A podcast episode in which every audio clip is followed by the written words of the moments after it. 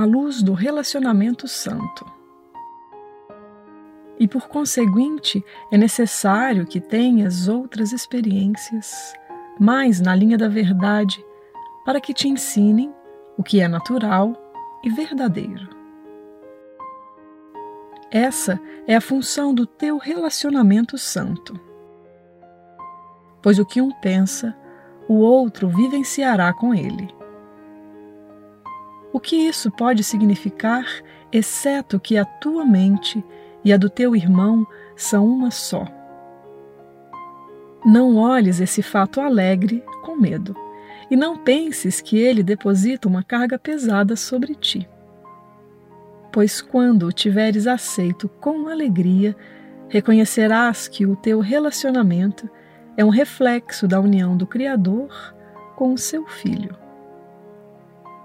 Entre mentes amorosas não há separação, e cada pensamento em um deles traz alegria ao outro porque são o mesmo. A alegria é ilimitada porque cada pensamento brilhante de amor estende o que é e cria mais de si mesmo. Não há diferença em nenhuma das suas partes, pois todo pensamento é como ele mesmo. A luz que une a ti e ao teu irmão brilha através do universo e, porque vos une, faz com que tu e ele sejais unos com o teu Criador. E nele toda a criação está unida.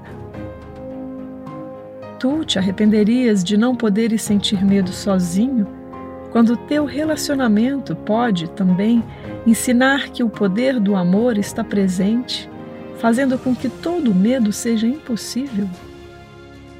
Não tentes guardar um pouco do ego com essa dádiva, pois ela te foi dada para ser usada e não obscurecida. O que te ensina que não podes te separar nega o ego.